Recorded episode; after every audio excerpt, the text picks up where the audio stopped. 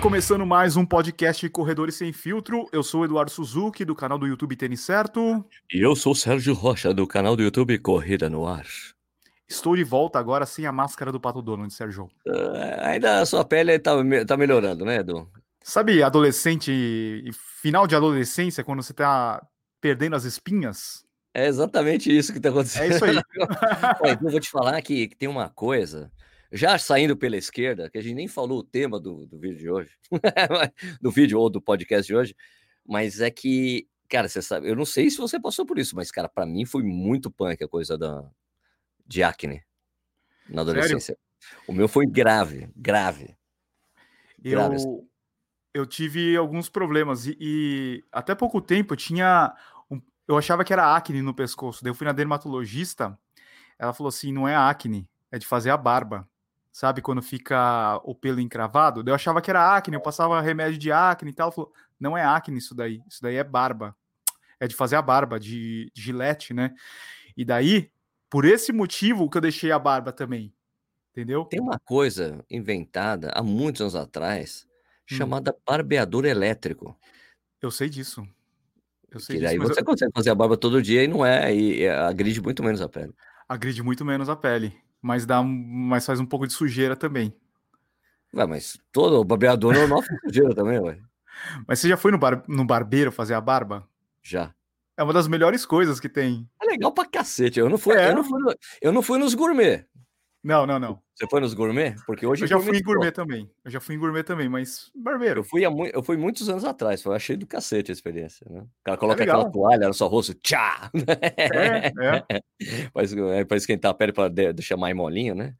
É, daí dá, dá aquela aflição, né? Quando ele pega a navalha, parece que vai ah, a sua, sua goela, né? É muito legal. E daí fica. É. Legal pra caramba. Meu, meu avô fazia barba de navalha, velho. É.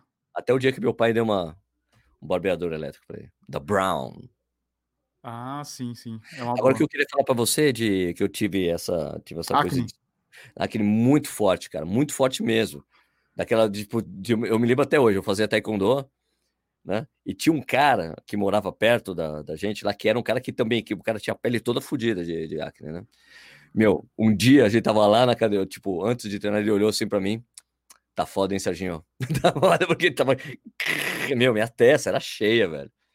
Rosto, meu, era muito foda, muito foda. Eu, só que eu, daí meu filho, meu filho mais velho, tava indo pelo mesmo caminho, né? Então ficou Como muito remédio. foda. Só que, só que daí, só que daí minha mulher, tipo assim, é que minha mãe não era muito encanada com isso aí, né? Minha mãe não dava muita bola, né? Então, mas a minha mulher era muito encanada. E tem uma, tem uma, hoje tem uma medicação que você toma durante seis meses, sete meses, tipo, dois remédios por dia, que, meu, o negócio estirpa a, a bagaça. Então, meu filho ah. hoje tá com a pele zero. Zero. Tipo, foram sete meses.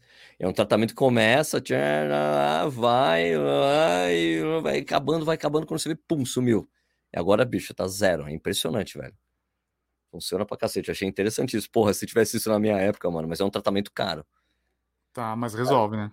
É, não, é um tratamento caro mesmo, assim, é tipo um remédio daqueles que custa 300 pau um mês. Meu Deus. É, mano. Mas assim, mas meu filho falou, eu tenho um trunfo para você pagar esse remédio para mim. Eu falei, qual é o trunfo? Eu tô estudando numa escola estadual. Ah. falei, pô, eu pago com o maior prazer, amigão. Ele falou, eu tenho crédito na praça. Tenho crédito na praça. E para você que quer saber como é que a gente está aqui, dá para você acompanhar a gente no YouTube, né, Sérgio? Exatamente, a gente tem um canal no YouTube que agora já tem o nome, né? Direitinho, colocamos o nome, então é youtube.com/barra corredores sem filtro, né? Se você estiver escutando, vendo a gente no YouTube, você também pode escutar a gente no, nos podcasts, em qualquer agregador de podcast, né? O principal de hoje, é, hoje em dia, é o Spotify, né? Que é acabou é impressionante como o Spotify popularizou o podcast no mundo, né, Edu? Porque a quantidade de podcasts está surgindo por aí, dos mais diversos assuntos, é impressionante, né? É verdade. Eu estava até ouvindo um, um podcast falando sobre podcast. Ele falou que uma coisa boa para esse universo é quando artistas, é, celebridades começam a produzir conteúdo e isso acaba trazendo gente nova, porque são fãs dessas pessoas, e acaba respingando nos podcasts mais antigos, né? Aqueles caras que começaram, como nós, né? A gente tava bastante tempo fazendo isso. É, a gente tem, o nosso podcast tem dois anos? Não, né? Sim, mas eu digo, pode, ah, sim, não, produzir sim. podcast a gente já tá há muito tempo, né? Cinco anos, seis anos. Isso, é, tem um podcast correndo no ar, tem o, o, o Contra-Relógio no ar que eu fiz já, né, uma época, né, quando eu trabalhava é. na revista Contra-Relógio. Você vê, até o Obama tem podcast agora. né? Deixa eu ver só uma coisa aqui. É... Para ver quando que a gente começou este podcast. A gente começou em maio de 2018, cara. Você acredita? Ó, já tem um tempinho, hein? Ah, já vai fazer dois anos de podcast. Dois anos. No dia 8, ma... 8 de maio. É isso? Esse Não. aqui é o, esse aqui é o episódio. De... Esse aqui é o episódio 81. Isso, isso aí. Então, a gente começou, a gente publicou o primeiro podcast no dia 2 de maio, cara. Depois do dia do trabalho. Então, para deixar na cabeça aí, para a gente fazer uma edição de dois anos. Boa. Legal. E, Sérgio, qual que é o assunto de hoje? A gente está falando de acne, a gente está falando de podcast, mas não é esse o assunto. O assunto é coronavírus e o impacto que ele está causando nos eventos esportivos, eventos musicais e principalmente na parte de eventos esportivos, o que nos diz respeito, que são as corridas de rua, né? Mais Sim. as maratonas, meias maratonas. Né? Vocês já falaram um pouquinho sobre esse assunto lá no, na live, né, do Corrida no Ar? Isso, na quarta-feira a gente falou sobre isso, sim, né? É, porque é o, é o assunto, né? É o assunto do momento. Então, agora o assunto do momento deixa de ser Vaporfly, AlphaFly, para ser coronavírus e cancelamento de prova. Ah, não aguento mais vocês falando sobre isso. Mas é exatamente o assunto do momento, né? Começou, tudo começou né, com a maratona de Tóquio, né? Que foi Hong Kong, Hong Kong primeiro. Isso, isso. Hong Kong foi cancelada, eles devolveram a grana para todo mundo. Daí a maratona de Tóquio rolou só para os atletas, só para os atletas amadores, né? A elite correu, até porque era uma uma das últimas, tipo, a penúltima chance de algum japonês conseguir índice para os Jogos Olímpicos. A segunda vai ser esse final de semana agora, no, no domingo, né? Que é a maratona de Lake Biwa, que aí sim é a última chance. Mas já não fechou os três? Não. Não. Não? Tem mais. Eu achei, tem eu achei, que, o, eu achei que o Suguro era o último. Não, é assim, não, o seguro já tinha a vaga segurada. Ah. a, a segurada. Porque assim, duas vagas foram para. Eles tiveram uma espécie de um trials há um tempo atrás. Sim. E, e você assegurava as duas vagas. Os dois primeiros tinham conseguiam as duas vagas para as Olimpíadas. A terceira vaga é para quem tinha o melhor tempo japonês do período. E o Suguro Saco estava garantido porque ele tinha feito, batido o recorde, mundial, o recorde japonês barra asiático da maratona, né? Então, nessa prova, né, na maratona de Tóquio, ele deu outro passo para conseguir a vaga, porque ele bateu de novo o recorde dele, né? Ele fez 2,529. Né? E daí ele bateu o próprio recorde, ganhou mais um milhão de ienes, né? Porque tem uma a coisa, a Federação Japonesa de Atletismo, junto com as empresas que apoiam a federação, e em geral, essas empresas que têm, têm times e equidens aí da vida, é, eles falam assim: olha, quando eles entraram no ciclo olímpico, ele falou: olha, para a gente incentivar os japoneses a terem chance de conseguir uma medalha na Olimpíada, a gente tem que tentar fazer os, que os caras se superem. Como é que a gente vai fazer isso? Vamos oferecer um bônus de um milhão de ienes para quem bateu o recorde japonês, que estava lá fazia quase 10 anos. Né? Então, nesse período. Mesmo? 100 milhões de ienes, dá uns 900 mil, 900 mil dólares. Né? Dá 4 milhões de reais, 4 milhões e 400. Isso, 800 Ups. mil, 900 mil dólares, não é isso? Então, daí eles fizeram isso, daí nesse, nessa, nessa, nessa, aí, nessa coisa aí de incentivar os corredores, no ano passado, na Maratona de Tóquio, eu esqueci o nome do cara, o cara bateu o recorde japonês, ganhou um milhão de dólares quer dizer, um milhão de ienes, 10 milhões, 100 milhões de ienes. Daí depois o Suguro Osako bateu o recorde na maratona de Chicago, né? Aliás, isso foi no ano retrasado, né? Foi no retrasado, porque no ano passado eh, ele, ele foi mal na maratona de, de, de Chicago, né? O Suguro Osako nem terminou a prova, né? Um negócio assim. Então foi isso, não foi no 2019, foi 2018. E daí ele estava com a vaga praticamente garantida quando teve a, a, seletiva no meio do ano passado, se eu não me engano, e agora ele praticamente garantiu a vaga com isso aí. Mas se em Lake Biwa alguém fizer abaixo do tempo dele, ele está fora. Apesar disso, da possibilidade disso acontecer ser muito remota, tá? Sim. Então, é isso. E daí teve essa coisa, aí teve essa coisa maratona de Tóquio, domingo passado teve uh, o cancelamento e depois o adiamento, né, da Semi de Paris, porque a coisa está ficando complicada lá, né, na, na, Europa, né, principalmente na Itália, agora França. É, depois, no meio da semana, foi anunciado que a uma, uma das meias maratonas mais tradicionais da Europa, é, e, que fica na Itália, que é a Extra Milano, que já foi a melhor, já foi a, a meia maratona mais rápida do mundo, alguns anos atrás. Extra Milano foi cancelada. A meia maratona Roma-Ostia, né, que é uma que vai de Roma a Ostia, eu acho que é bate e volta, foi cancelada. A maratona de Roma foi cancelada.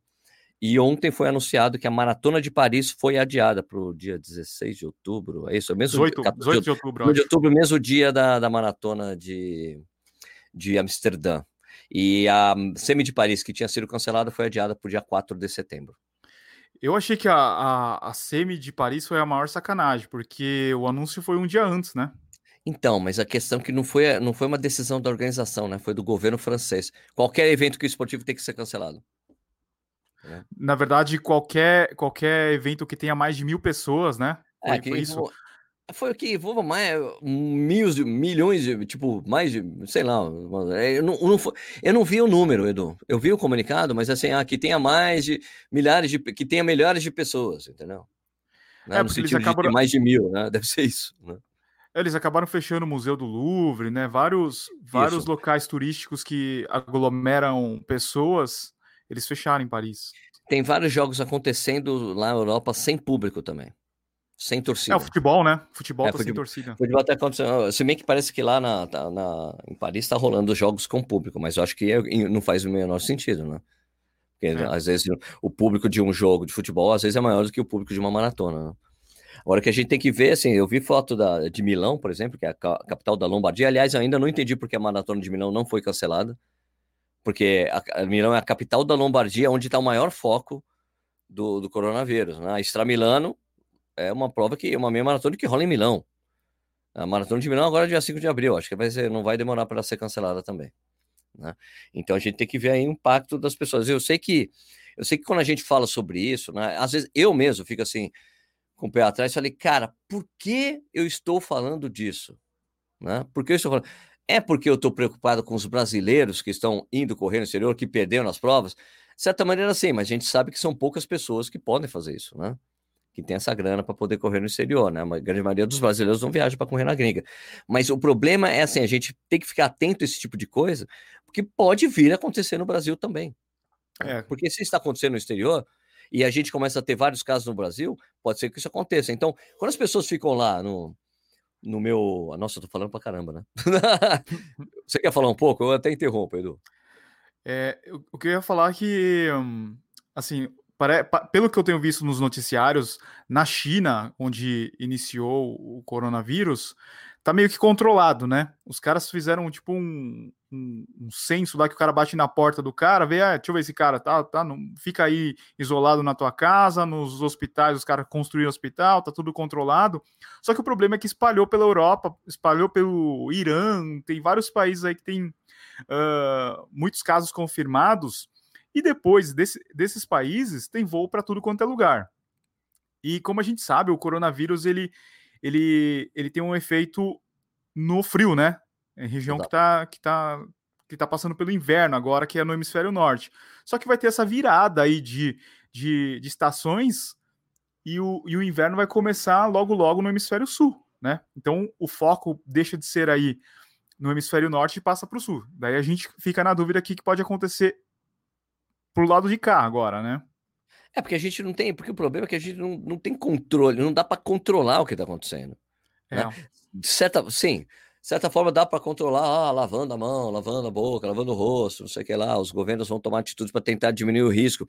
Mas o fato é que não é uma coisa que você está na mão da organização da prova, né? Assim, Sim. eu posso decidir ou não. Porque daí você deixa de, por exemplo, tem provas, essas provas indo na Europa, é muito comum os outros europeus irem correr. Viajar para correr a prova porque fica muito perto, né? Coisa que Exato. a gente faz aqui pelo Brasil. Então você começa a ter essa problemática. Olha, eu não posso viajar para o exterior.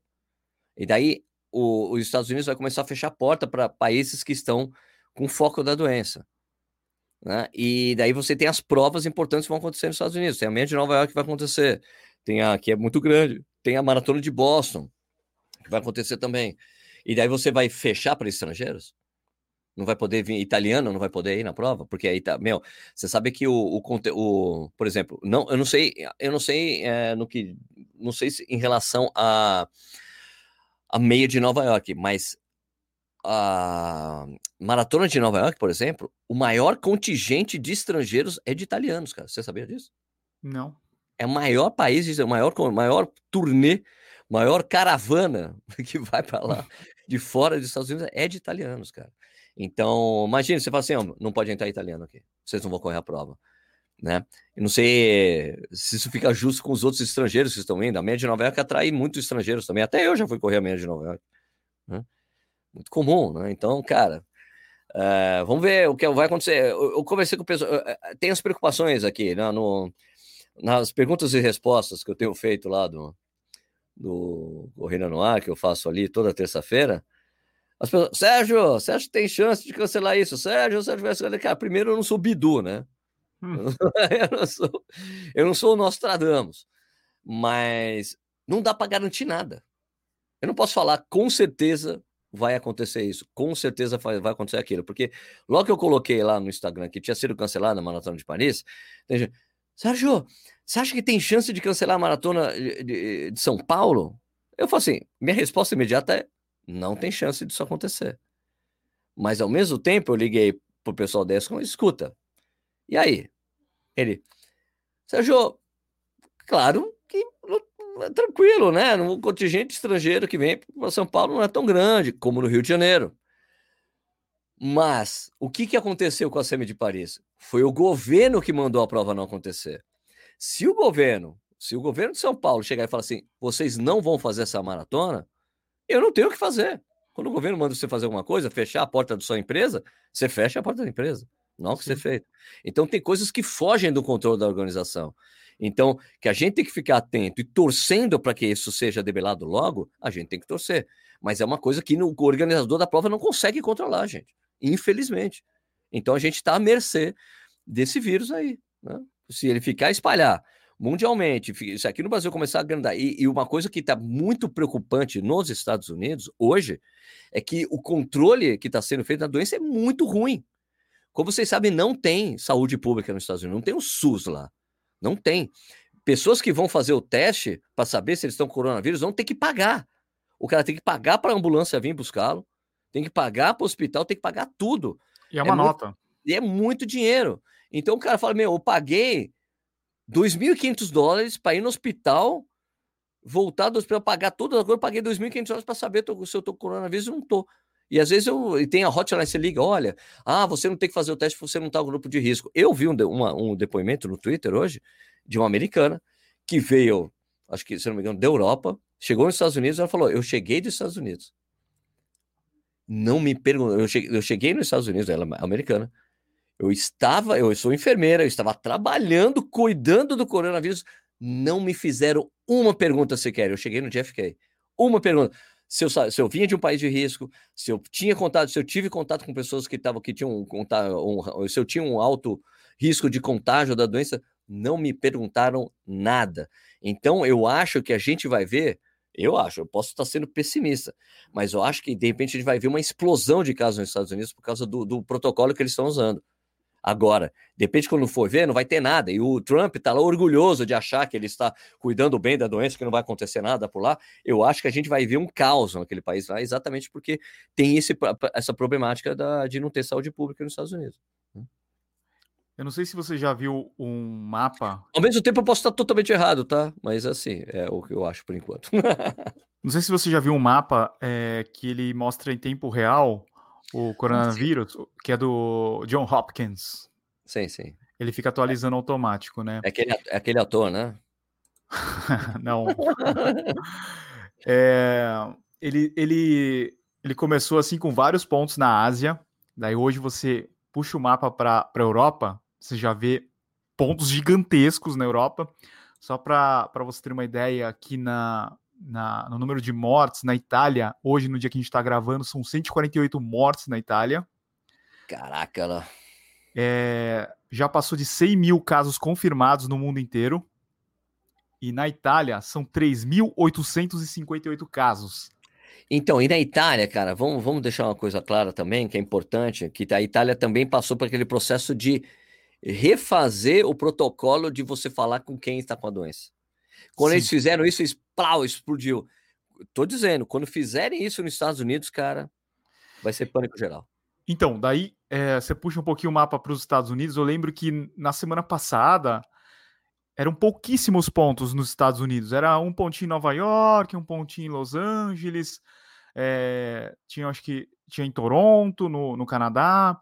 Agora já são vários pontinhos. É, é como é, esse, esse, essa, esse visu, sei lá, esse, esses pontos aqui.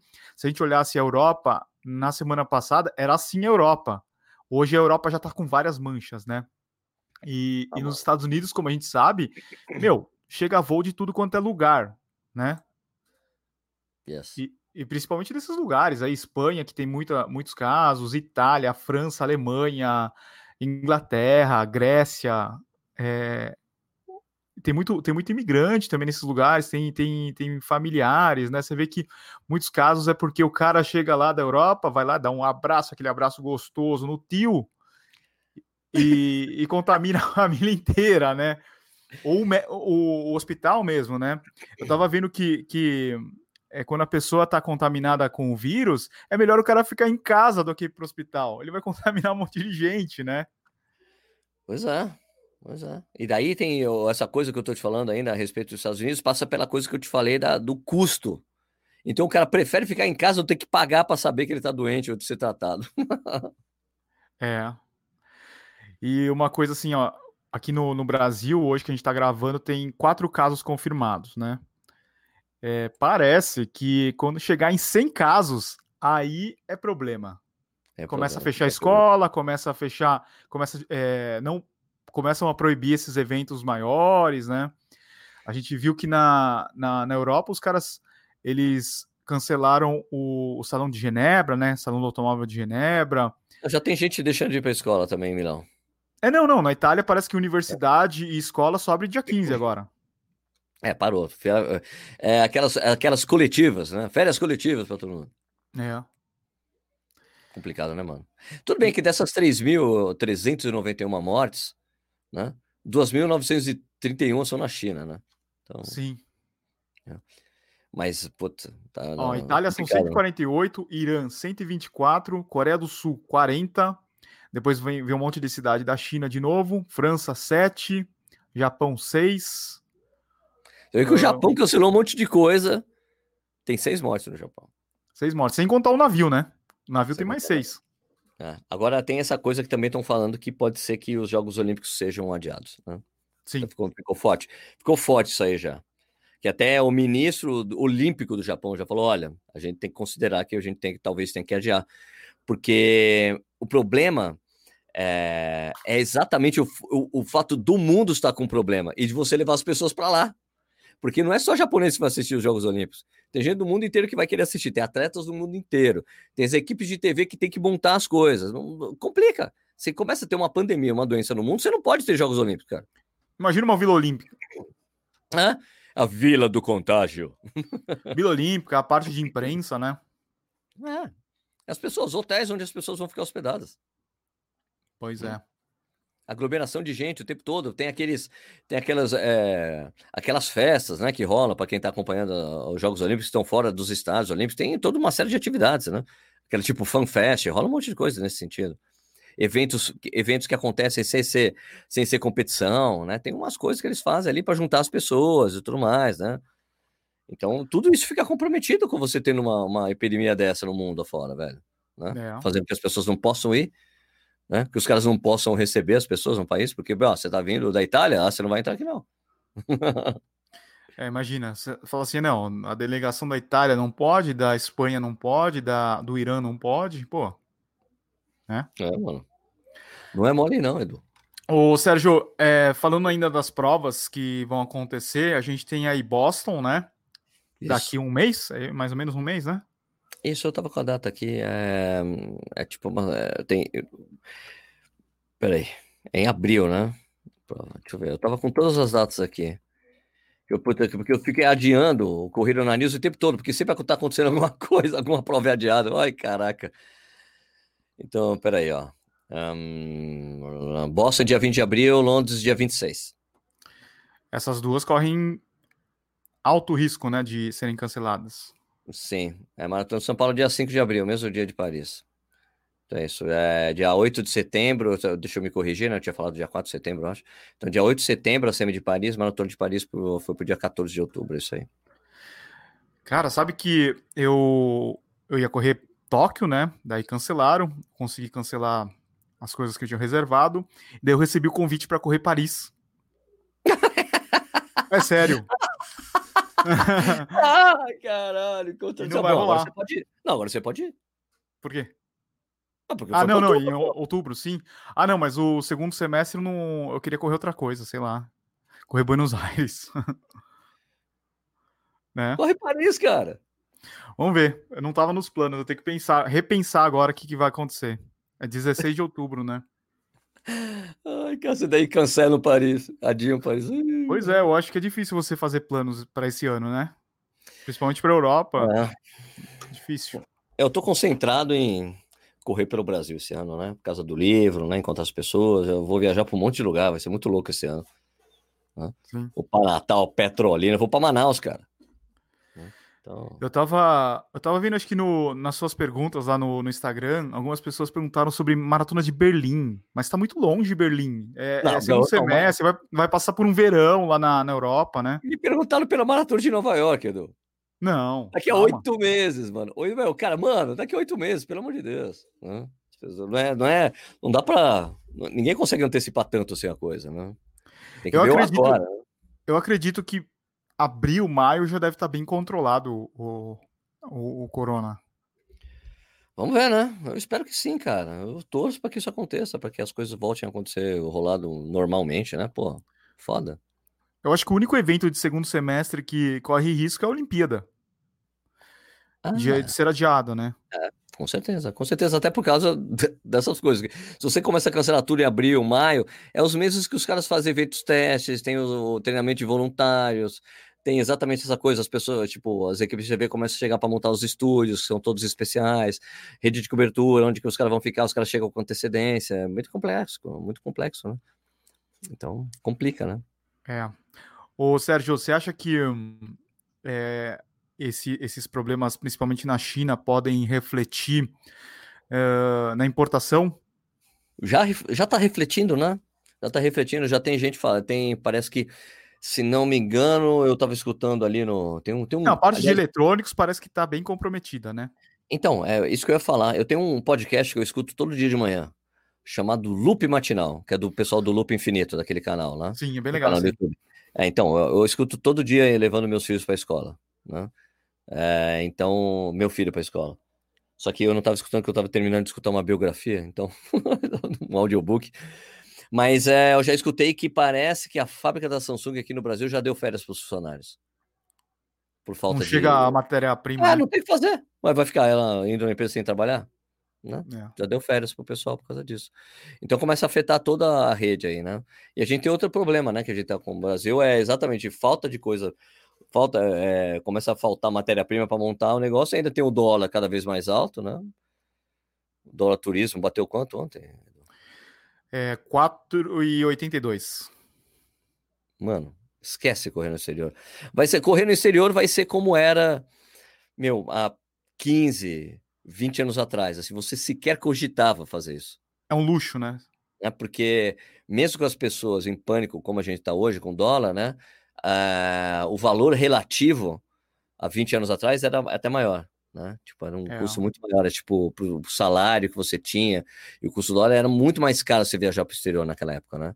Tanto que eu me lembro até hoje de, de uma de uma agente, de, de uma dona de escutei isso em algum lugar, uma dona de uma agência de turismo falando que agora era cafona aí para Buenos Aires, porque antes eram poucos que conseguiam ir. Quando começa todo mundo aí, fica cafona. Né? Aquela coisa. É, é o efeito o efeito empregada doméstica para o Paulo Guedes. Né? Tá todo mundo indo, perde a graça. Tem que ser, eu tenho que ser exclusivo. Coisa. Brasileiro gosta disso, né? Eu não sei se você teve essa percepção últimas vezes que você viajou para fora. Além do dólar ser alto, você tem um, um aumento do preço das coisas. Também, também tem isso. A inflação, né? né? Porque, porque a economia vinha, tava vindo bem, né, na maioria dos países. Exato, exato. É, Buenos Aires, que tá em decadência total já há um tempo, né? Argentina, né? É, Mas... Eu lembro dos nossos amigos portugueses, eles falando que, sei lá, Portugal teve um crescimento bom, assim, principalmente no turismo, né? E as coisas aumentaram para eles, né? O Sim. aluguel, a, a comida, e então você tinha, você tem aí os produtos mais caros e para nós a gente tem o câmbio. Então é, viajar para fora realmente é muito caro agora, né? Muito caro, tá deixando de valer a pena. Né? Nossa senhora. E outra coisa, Sérgio, é, os tênis, né? Você pega, por exemplo, o Ad Zero Pro. A gente estava falando lá que o tênis vai custar R$ 1.300. É, ele é fabricado na China, né? É. Pode rolar atraso de, de, de entrega, pode talvez nem ser esse preço. Eu acho que eu acho que todo esse calendário de lançamento de tênis aí tá comprometido. Edu travou. Alô. Edu? Você oi? tinha dado uma travada. Você tinha dado uma travada. Oi, oi, oi. Caiu. caiu o microfone. Tinha travado, Edu. Eu acho então, que a gente tá, acho que tá comprometido tudo. Tudo, sim. e eu acho que todos os tênis, os tênis não vão conseguir ser vendidos nas lojas como com as marcas queriam e ninguém vai poder usar os Jogos Olímpicos. Não, eles vão ter que refazer essa data. é verdade. Daí a gente vai voltar naquela nossa velha discussão. Mas eu acho assim que os caras de loja, eles devem, os caras de loja não, as marcas devem estar repensando, falar assim, ó, putz, eu vou ter que mudar aqui o meu cálculo para o segundo semestre e aquilo lá que eu falei dos, dos tênis custarem mais de mil reais, vamos ter que botar mais 100 reais em cima disso daí, né? A gente vai ter que aumentar o nosso head e re, é, repressificar os produtos, né?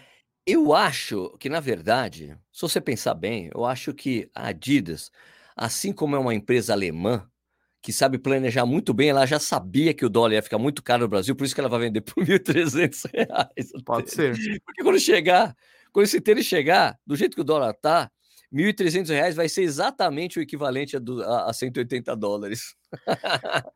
Sabe uma coisa que eu vi? Deixa eu até confirmar aqui. É uma coisa que eu não, fazia tempo que eu não tinha visto. Um tênis ser lançado por um preço e depois de algum tempo ele mudar o preço. Deixa eu ver aqui, ó. O que aconteceu foi com o Ultra Boost. Ele começou, deixa eu até confirmar aqui. 799 já foi para 899, não é isso? Exatamente, ó, é isso mesmo. Ele começou a ser vendido por 799 e agora ele tá 899. É, já foi acertado, já foi reajustado. É, faz tempo que eu não via isso daí. Pois é, então. Mas aí é o que não tem adaptação imediata, né? É engraçado porque quando o dólar baixa, os preços não baixam dos tênis. Né? Se bem que a Adidas, já fez isso. A Adidas já fez isso. Já, fez, é. já veio coleção que os tênis vieram mais baratos do que eles estavam antes. Isso já aconteceu, eu lembro. Mas eu só vi isso acontecer com tênis da Adidas, não com as outras marcas. Né? É. Mas você pega um Adios, ele foi de 499 para 699. Violento, né? Violento. Eu não sei também se o 499 era um preço mais agressivo que eles tentaram colocar, sabe? Ah, mas, mas vendia tudo, né? Não tinha? Ah, era, também tinha isso, né? É, também, é. talvez a quantidade de pares que eles traziam não era muito grande mesmo, né?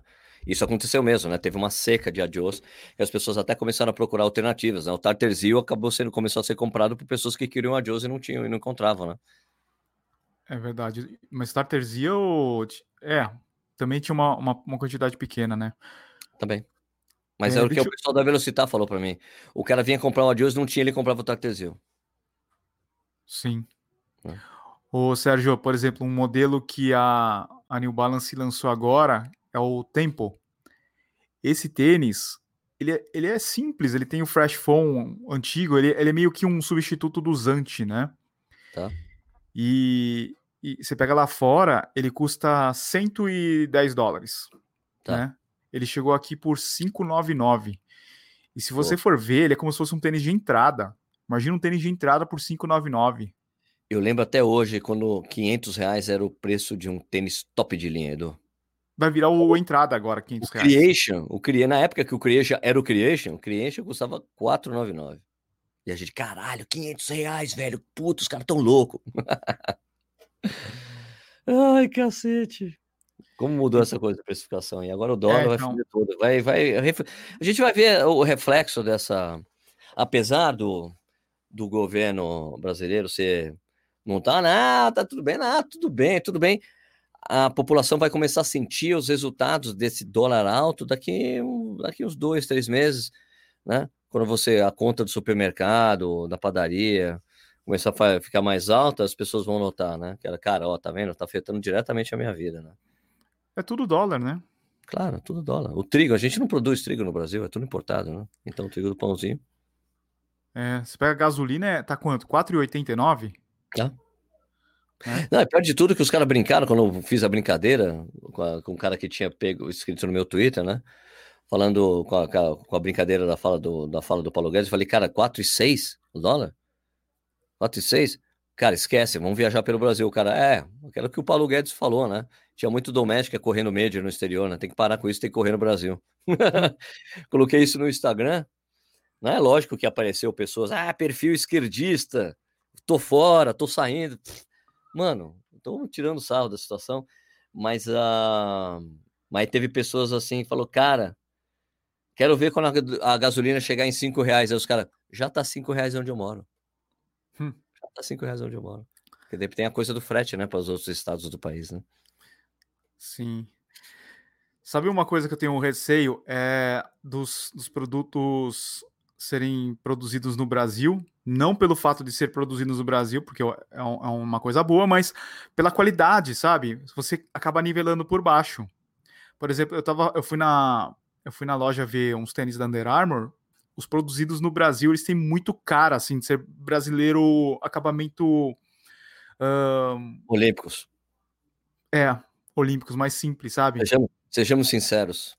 Sejamos é. sinceros, eles são mais simples. Então você vê um Under Armour que há, há, pouco tempo todos os tênis eram importados, você via que tinha um, um padrão de qualidade, daí você vê agora os, os que estão chegando agora, tudo bem, ele está custando mais barato, 250 reais, só que a qualidade deixa a desejar, sabe? Tá, entendi. E eu acho que é uma é, tendência, você vai ter muito tênis produzido no Brasil, né? Ah, sem dúvida, né? Para diminuir o custo, né? É. Custo. Só que daí a gente vai. Ou melhora a qualidade de produção aqui, Pode ser né? também. Posso estar falando besteira, né? Não, porque eu sei que a, a, eu sei que a, DAS faz um negócio muito bom, né? Mas mesmo assim, não deixa de ser tênis de entrada né, das outras marcas. Eles já produziram para todo mundo, inclusive para Under Armour. Né? Foi. Uhum. Então, complicado, Edu. Mas a coisa do coronavírus tá afetando de, tão, de tal modo a China, cara, que os satélites detectaram uma poluição mínima recorde em Pequim por causa disso. Por causa porque acabou, os caras têm as fábricas não estão funcionando. Caiu a população, caiu de um, o ar está com uma qualidade incrível agora lá em Pequim, que era sempre um horror por causa da população, por causa da poluição. Nossa, eu estava ouvindo que tem um, um, um dos ingredientes para fazer Coca Zero do mundo é. inteiro, é fabricado na China. E a fábrica está parada. Então pode ser que falte Coca Zero. Vai faltar Coca Zero no mundo. Vai faltar Coca Zero no mundo. Cacete. O que será das pessoas que dependem desse refrigerante para viver? É. Aliás, eu tenho uma história, sabe que eu tenho uma história foda de um amigo meu, cara. Que ele era viciadaço, né? Em Coca Zero. Né? E, tipo, o cara tomava, meu, quase. Vai, não, não tô exagerando. Quase uma garrafa de dois litros por dia de Coca Zero. Meu Deus. Ele começou, ele começou a ficar surdo, velho. Por causa de um de uma propriedade que tem a Coca Zero que ficou acumulando, acumulando, ele começou a ficar surdo. Teve que parar de tomar o refrigerante. Não sei se era coisa de, de potássio, de sódio, potássio, eu acho. Uma coisa louca, assim, que estava altíssima no sangue dele e que estava afetando a audição do cara. Olha que loucura. Mas assim, era um, era um consumo muito exagerado, tá? Consumo americano, sabe? da coisa. Assim, no, no, na enésima potência. Então, porra, é, essa, mano, o coronavírus vai afetar muito a vida da gente ainda, velho. Tem muito mais coisa para acontecer. Infelizmente, né? Sim. Ô, Sérgio, eu posso ler alguns comentários aqui do. do Opa, não, é a tradição que a gente tem que fazer, né? Vamos, é, vamos pegar os últimos 15, 20 minutos no final do podcast, a gente lê aqui alguns comentários e a gente comenta. Comenta os comentários. Comentando os comentários a pessoa. Ó, o nosso amigo Jorge Ferrari, El Bigode. Bigode. El Bigodon. El Bigode. Quantas, quantas Berlim ele tem? Não sei, mas ele vai quase todo ano, né? Ele vai todo ano, ele vai ter uma mandala de Berlim. É porque o... ele tem a vantagem de falar alemão, né? Então ele curte muito ir para a Alemanha. Né? Tá. Tem essa curtição, assim, do cara que ele tá aposentado, mulher aposentada, eles viajam, cara. Né? Se bem que eu acho que vai diminuir o ritmo das viagens agora. Ele falou que a alta do dólar não é coronavírus, é Paulo Guedes.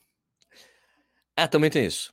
Os né? dois. Tem isso, também tem isso, tem a. Porque assim, porque o, o problema que assim falando falando de, de forma mais é, tranquila possível isso assim o problema de você ter um, um país ser um país de terceiro mundo que você tem um governo que, que normalmente meu historicamente é um governo é, tem problemas de instabilidade econômica a não ser teve, teve tivemos uma época que começou lá com o Fernando Henrique e durou até o, o primeiro mandato da Dilma né a gente estava com uma economia muito estável né é, o segundo mandato foi o segundo mandato dela que caiu tudo, né? Que a gente teve até PIB negativo, não foi isso? 2016, né? É, o segundo mandato dela, né? Então a gente tava com uma economia muito estável, né?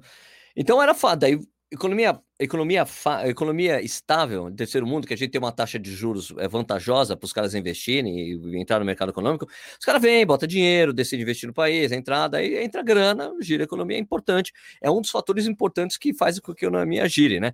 É lógico que você é, quando você diminui a pobreza do país, você dá dinheiro para as pessoas, isso, o, o, comércio girando, gira a economia, aumenta o PIB, é tudo isso. Né? Tem uma série de coisas que vão, que contribuem, né? O que a gente está vivendo agora é que está aumentando a pobreza do país, né? A quantidade de pobres está aumentando, a quantidade de pessoas sem emprego, que, que na verdade tem. Porque, porque assim, para você estabelecer quando o cara está desempregado, o cara fala, você é empregado, é, é assim, você está procurando emprego, tô, então o cara é desempregado, tá procurando, não, mas é, daí o cara tem um bico, né? Então o que acontece assim? Aumentou Informal, o número né? Isso, aumentou muito, muito o número de desempregados.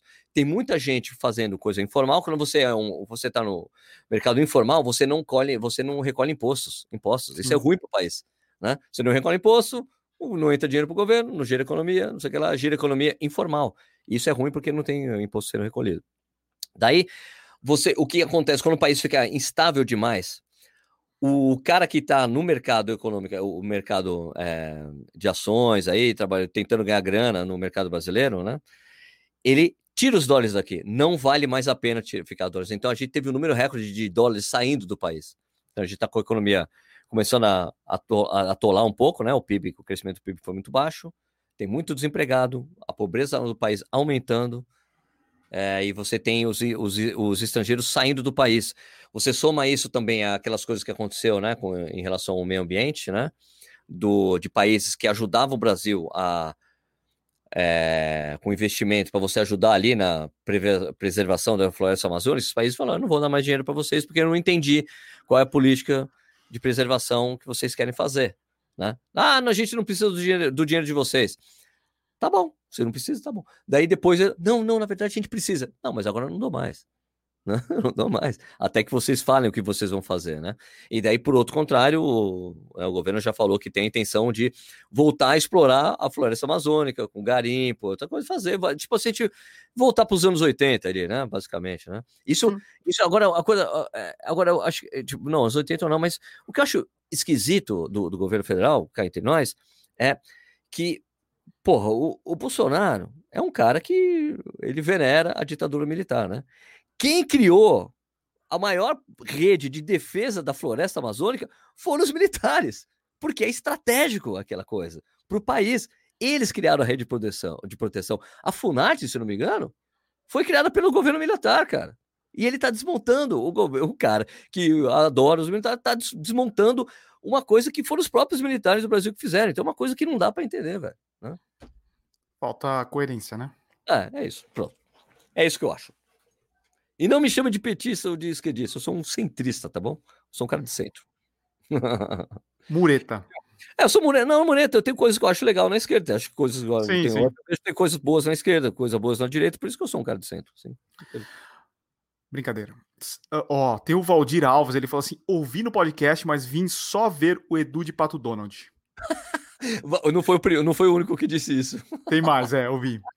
É, mas sem brincadeiras, mesmo saindo do assunto, é importante vocês abordarem a questão da doença, lembrando que estamos vivendo um início de surto de sarampo, doença que tinha sido controlada há uns 20 anos.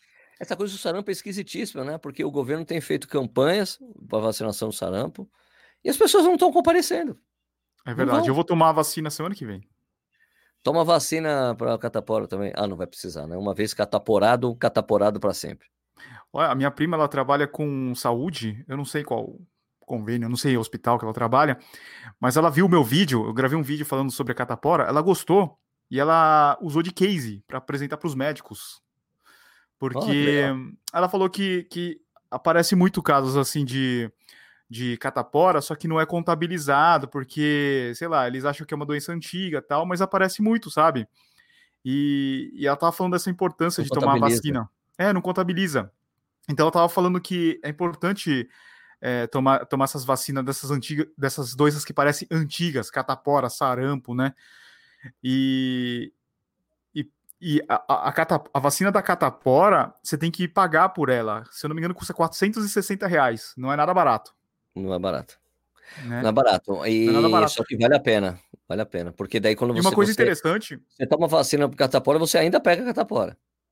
Só que Pode a doença ser, é menos. É. não, acontece. Mais fraca, né? Mais que, fraca. Só que a doença é, é, menos crônica, né? Ela vai embora mais rápido. E uma coisa, uma coisa interessante que eu postei o vídeo essa semana lá no canal, e muita gente falando que pegou catapora aos 30, aos 20, pegou agora. É muito louco, né? Muito louco. É engraçado você quando você abre essa coisa, as pessoas. Cara, isso aconteceu comigo também. Muito louco. É, né? é, é. Você, você, você, se acha sozinho no mundo, você nunca está eu sozinho. Eu achei que ninguém, ninguém pegava catapora depois de adulto, mas um monte de gente se solidarizou. Isso. Dizendo que pegou catapora também. Deixa eu te falar uma coisa dessa coisa de, de, de você nunca é o único no mundo. É, eu me lembro até hoje, uma das primeiras impressões que eu tive de corrida de rua, a segunda prova que eu participei na minha vida, eu não lembro qual era o nome da prova, não sei se era a prova do Centro Histórico da Corpore, que era uma prova de 10 quilômetros no centro de São Paulo, duas voltas de 5 quilômetros, né? É, ou se era dos bombeiros, eu não lembro. Acho que era dos bombeiros. Eram duas voltas, não. Eram duas voltas de 5 quilômetros, mas me lembro assim, cara, que eu, que, eu, que eu morria de medo de ser o último colocado. E eu fiquei impressionado na prova a quantidade de gente que estava na minha frente e a quantidade de gente que estava atrás de mim. Eu achei, fiquei, cara, é incrível isso, né? Então, assim, é muito difícil ser o último colocado numa prova, gente. Então, fica tranquilo, vai lá e participa. e as pessoas que eu acho que já passaram por isso, elas têm um puto orgulho. Eu trouxe ambulância para o final da prova. o Pedro Ivo Brown, ele falou: ouvi o episódio durante meu longo, cheguei e vim no YouTube só para ver o Donald Suzuki. Donald Suzuki. E daí o Virgo Runner falou: kkkk, eu também. é, acontece isso aí, meu, né? Também ficou, foi a atração, né? Atração, viu? Edu de Pato Donald. Por falar em Pato Donald, o, o correr e beber, ele falou assim: vai ter desconto na prova da Disney? Como assim desconto? Você, porque você é o Pato Donald. Entendeu? Tá. É... Não, você não entendeu. Entendi, entendi. Entendeu? Entendi. Uh, quem mais? Tem um monte de gente falando que gostou de Daval. Ah, eu achei, foi engraçado lá no, no Telegram, né, que a gente tem um grupo no Telegram. Como, como, é, como é que as pessoas acessam lá, Edu? t.me barra corredores sem filtro no seu navegador, ou se você já tiver instalado o Telegram no seu celular, é só procurar por corredores sem filtro. Então, o pessoal lá do Corredor Sem Filtro fala, pô, que esquisito, a Val entrar e não tinha polêmica, não teve briga. Foi um, episódio legal. Foi um episódio legal. Sem polêmica. Ah, só quero ver quando tem treta. Não, a gente ficou trocando ideia, foi bem legal, né? Foi um episódio bacana por causa disso. Mas, poxa, eu achei que ia ter treta, tal. A Val, ih, a Val tá aí, vai ter treta. Não teve. Mas é só quando fala de Vaporfly. Isso. Ah, mas acredite, ah, quando eu, o Edu e a Val estamos juntos, a conversa vai sempre daquele jeito. daquele jeito. Vai brodagem sempre, né? Ah, a gente não concorda com tudo. Cada um é, tem... Não dá para concordar com tudo. Não. É... que mais? Aqui tem o, o André Kinouchi. Podcast top. Sempre ouço e adoro vocês falando sobre treino funcional. É, eu sempre falo para os meus alunos corredores, sempre me ajudam. Boa. Aliás, eu comecei a fazer uma. Eu não consegui essa semana. Mas comecei a fazer, tive uma parceria com o pessoal aqui de Jundiaí, que abriu uma academia da Mormai. É uma franquia. É legal pra caramba, mano. É um lance meio diferente, é funcional, mas com um monte de coisa que eu acredito, eu achei muito jóia. Então, em breve vai ter vídeo mostrando isso aí, como é que é. Tá. Tá o Vigor Chaves, ele também tá falando de, de treino. Ele falou assim: estou fazendo o contrário da Valerie, tô malhando pesado pra caramba e para mim o resultado está muito está saindo muito melhor do que sem academia. Eu não, eu não entendi. Por que, que ele tá malhando pesado? Se, se, o objetivo é corrida, eu acho que não precisa. Mas eu acho que eu entendi que ele não fazia academia antes. Então qualquer, qualquer, qualquer introdução de fortalecimento ajuda. Ele falou ah. muito melhor. O Heleno falou que é muito melhor sem academia. Muito você, melhor do que sem academia. Sim, entendi. Eu me lembro até hoje, quando eu comecei a fazer fortalecimento, como mudou minha corrida. Na época, isso, cara, faz uns, sei lá, uns Deixa eu ver. Comecei a correr em, 90, em 98. 99, 98, 99 eu comecei a correr. Então eu me lembro de depois de ter corrido durante uns três, dois, três anos, eu entrei na academia, porque tinha um. Eu, eu me lembro de estar no, na, na editora que eu trabalhava. Daí um cara, o, o jornalista, que é o, puto, o Fábio Santos, é um cara super legal, super querido, é um cara demais, é maranhense, gente muito amigo, é, trabalhando juntos um bom tempão. Ele começou a frequentar a Runner. E, pô, você tá indo na Runner? Tô indo na Runner. Pô, daí, daí teve uma época que, tipo, se ele indicasse alguém, eu tinha desconto. E ele também. Ele falou, pô, Sérgio, você não quer ir lá, cara? Você consegue o desconto, cara. Se eu, se eu indicar você, daí você começa a malhar lá. Daí comecei a fazer, eu me lembro o impacto que teve na minha corrida, porque eu lembro que eu corria sempre com umas dores esquisitas, daí quando eu comecei a fazer isso, um fortalecimento, essas dores sumiram, eu falei, caramba, tá vendo porque é importante fazer fortalecimento? Eu entendi rapidinho, cara, como é importante apesar Muito de eu odiar o que eu fazer. Então, o que eu faço hoje é, eu gosto de fazer coisas mais dinâmicas e, e funcionais do que fazer fortalecimento tradicional. Eu gosto, eu gosto de academia, acho legal. O eu não Elton, perguntei. Eu perguntei? Eu, eu tô falando para a audiência. o Elton Nilo, ele falou assim: muito show a discussão sobre rodagem. Particularmente, acho importante para treinar a mente, pois às vezes a quebra nem é física, e sim mental. Verdade, sabia que eu sou um cara que quebro muito mentalmente? Eu sei. É, porque assim, eu sei que se eu quebro, cara, na cabeça, não há o que fazer para eu correr.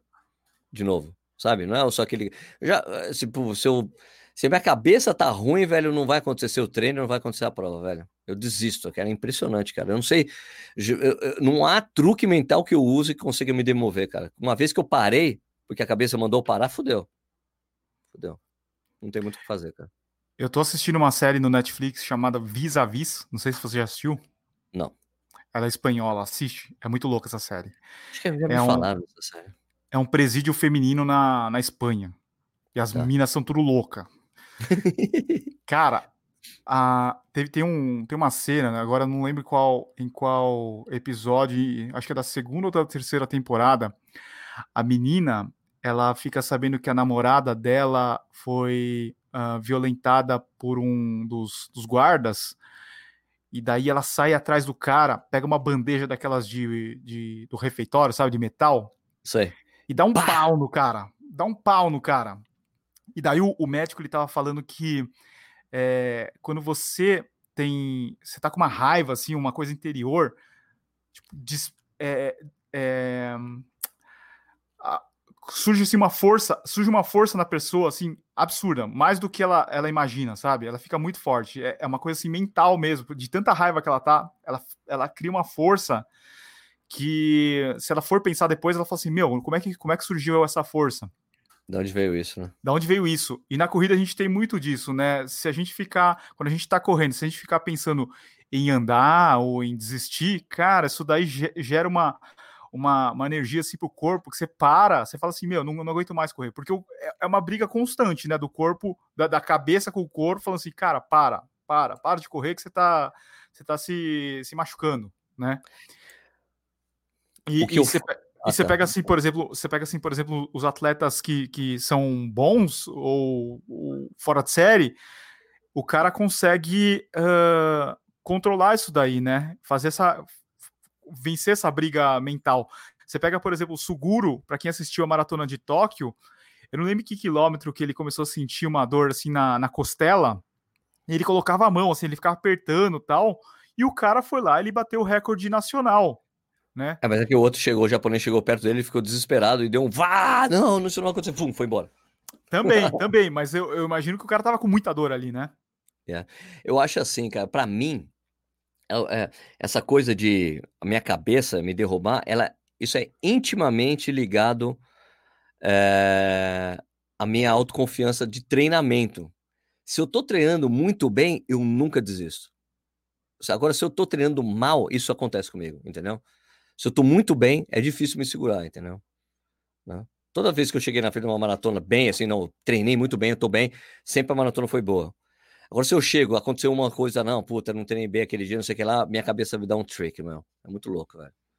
É. Cara, isso daí eu, eu, acho que é um diferencial, assim, por exemplo, da Val. É, meu, ela, total, né? ela consegue controlar isso daí, por isso que ela, ela corre forte, assim. Você pega num. Você tava lá na maratona de Berlim, você viu. Ela. Ela passou ela cons... 30 com a previsão de tempo alto e de repente ela. Ah! É, é incrível isso aí. E daí você, vai falar, daí você vai falar pra ela, nossa, eu corri com muita dor, sofri pra caramba tal, mas no final ela correu bem, né? Exato, exato. Pois é.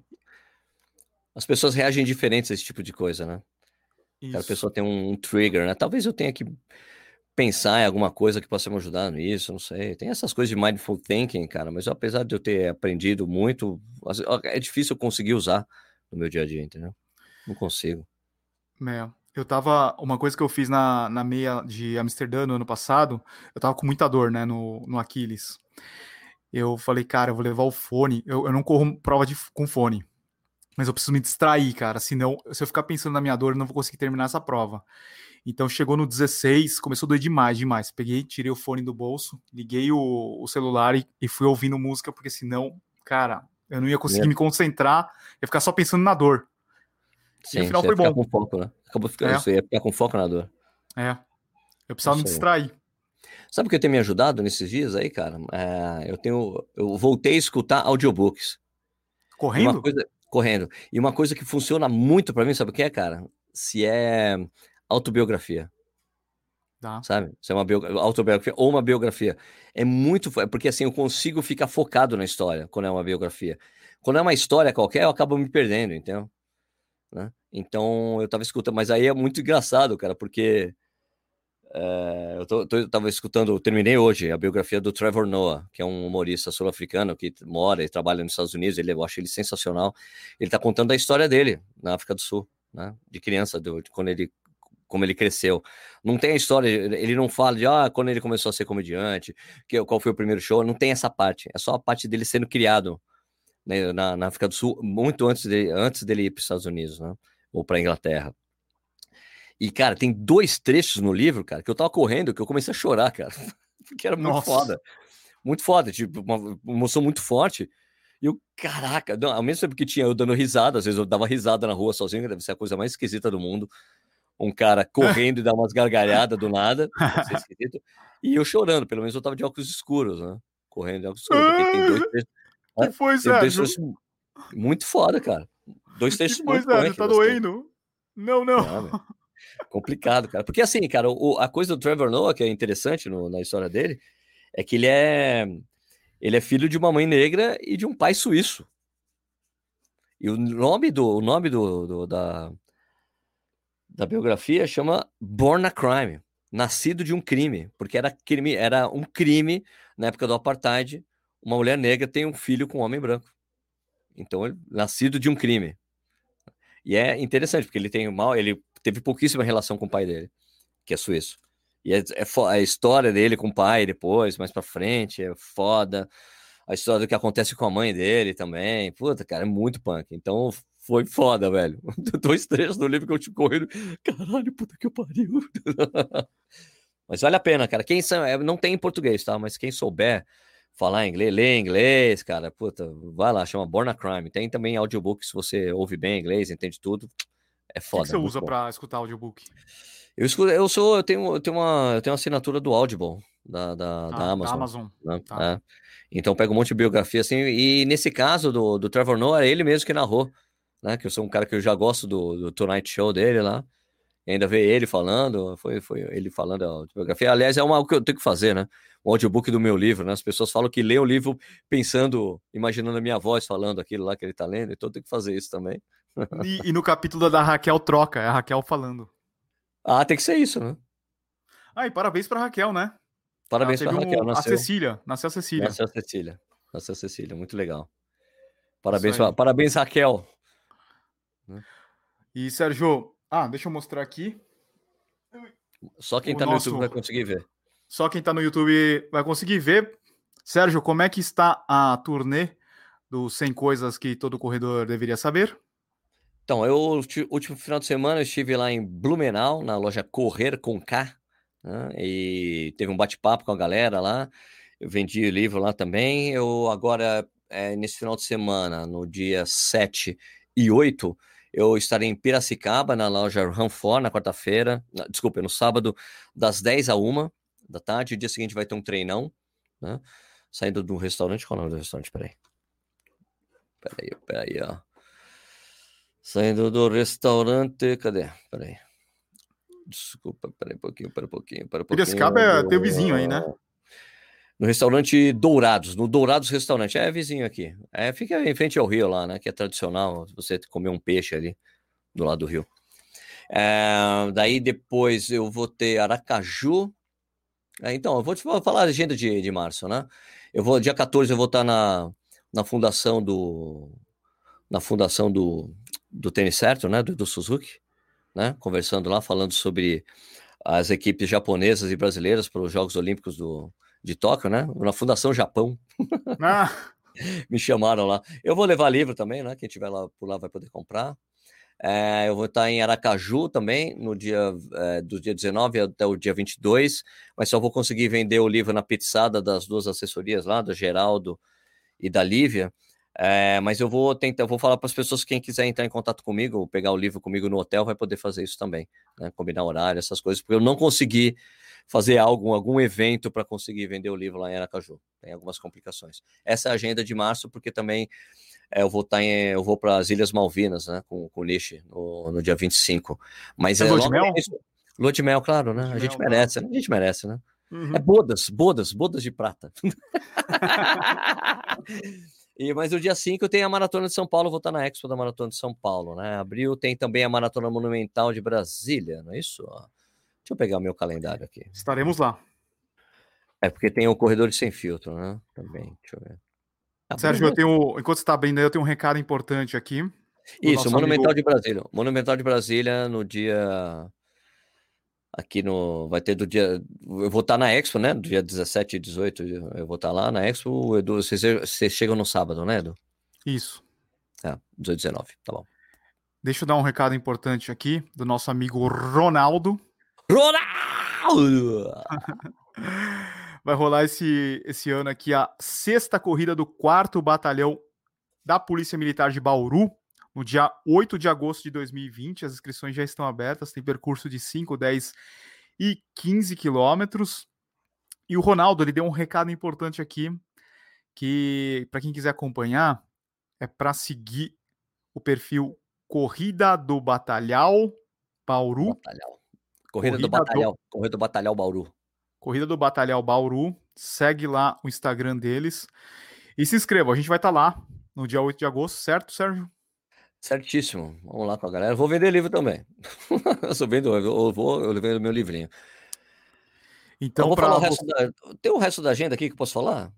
Só Além dessa de Paulo. Aqui. Termina, termina, é, pô. Então, Vamos fazer. Então, anota aí na sua agenda, 8 de agosto de 2020, a sexta corrida do batalhão. O Mania vai também? Vai. Mania vai também. Então, anotem aí, a gente se encontra em Bauru. É, tem tempo ainda, tá lá.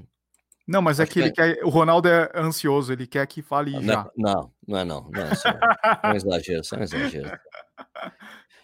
Ó, no mês que vem, no dia 15 a 17, eu vou estar em Petrolina, na meia maratona do River Shopping. É, e daí no final de, de, maio, ali na maratona de Porto Alegre. Isso, daí em junho tem maratona do Rio. É, tem uma prova em Assis é, também, que eu vou, fui chamado, é no, no primeiro final de semana ali de junho. é, a personal best running lá, daí também é isso. É, por enquanto é isso. Ainda tô vendo o que eu vou fazer em julho. Mas julho tem a São Paulo City Marathon de qualquer jeito, né? Sim. Isso aí. Wilson, né? Então é isso, pessoal. A gente vai chegando ao final de mais um episódio do Corredores Sem Filtro. Sigam a gente aí na, no YouTube, se inscrevam no nosso canal. Já estamos com mais de 1.220 inscritos no nosso canal. Muito legal. Ah, cresceu bastante. Eu acho que as pessoas ficaram ansiosas para ver você de Donald. A gente tem, acho que a gente pode fazer o seguinte: para a gente atrair mais gente. Eu só fazer de máscara. Gente, não, de máscara ou de alguma coisa, algum acessório. Tá? Okay. Tipo um bigode. Vamos fazer isso? Daí a gente atrai as pessoas? Vamos. Vamos, Vamos ver qual que é. Se é que peru que o Sérgio está usando. Que que. Ó, seguinte, se a gente passar de 1.500 essa semana, eu vou fazer uma vinhetinha. Se a gente passar de 1.500, eu vou pintar o cabelo. Ó, e tem outra coisa, eu tô colocando, eu tô fazendo as thumbs também, tá ficando bonitinho o negócio. Isso, tá ficando legal, muito legal. Vou ver se eu faço do, do resto dos episódios também, então vai ter a thumbzinha, se a gente passar de 1.500, vinheta. Isso. E a gente vai tentar fazer alguma coisa para atrair vocês aqui para ouvirem e assistirem o... a gente no YouTube aqui também. E se inscrever no canal, por favor. Beleza. E também não deixe de acompanhar os nossos canais. O meu é youtube.com.br certo. E o meu é youtube.com.br corrida no ar. Beleza, pessoal. Uma ótima semana para todo mundo. Valeu, Sérgio. Até semana que vem. Falou, Eduardo. Até a próxima, hein? Abraço a todos. Posso fechar aqui? Pode. Vou fechar, hein? Vou fechar. End broadcast, hein?